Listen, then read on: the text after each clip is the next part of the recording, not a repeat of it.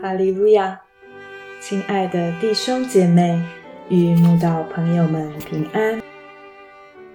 今天我们要分享的是《日夜流淌心中的甘泉》这本书中二月十五日在极静中等候这篇灵粮。本篇背诵京剧以赛亚书三十章十八节。耶和华必然等候，要施恩给你们；必然兴起，好怜悯你们。因为耶和华是公平的神，凡等候他的都是有福的。如果你曾经来到加拿大住上一个冬季，就会了解什么叫做。凄凉萧瑟，一片死寂，那种寂静无声的感觉，有时真叫人抑郁窒息。还好，雪花这个不甘寂寞的飘然舞者，不时在天空地幕中舞动着优雅的身影，有时如棉絮翩翩起舞。绮丽梦幻，有时又如绒毛飘飞漫舞，白净美丽，总算让大地有点生气。平常叽叽喳喳的鸟雀，一到寒冬，突然不见踪影。其实，它们不是消逝而去，只是……飞过湛蓝大海，暂时飞移至温暖新家过冬而已。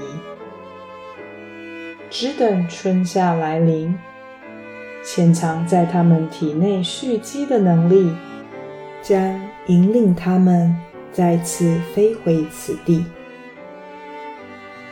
争奇斗艳的花儿，只要冬季来临，好似红颜不在的老妪。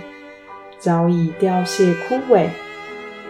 其实，它们不是死了，而是悄悄卸下花俏艳丽的打扮，暂时挥别温暖夏秋的热情，只等严冬退去，皑皑白雪化成雪水，带给它们养分，就会让它们再次搔首弄姿。炽烈灼热的太阳，一到冬天，总是收敛起它的霸气，变得温暖和煦。晨起的晚，收工的早，好像无事可做的守护者。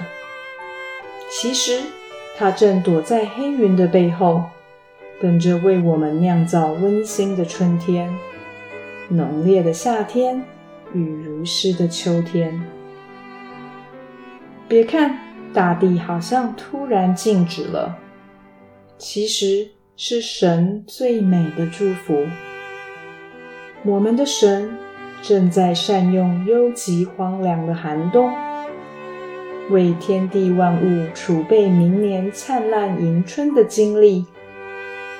他对自己儿女的旨意也是如此。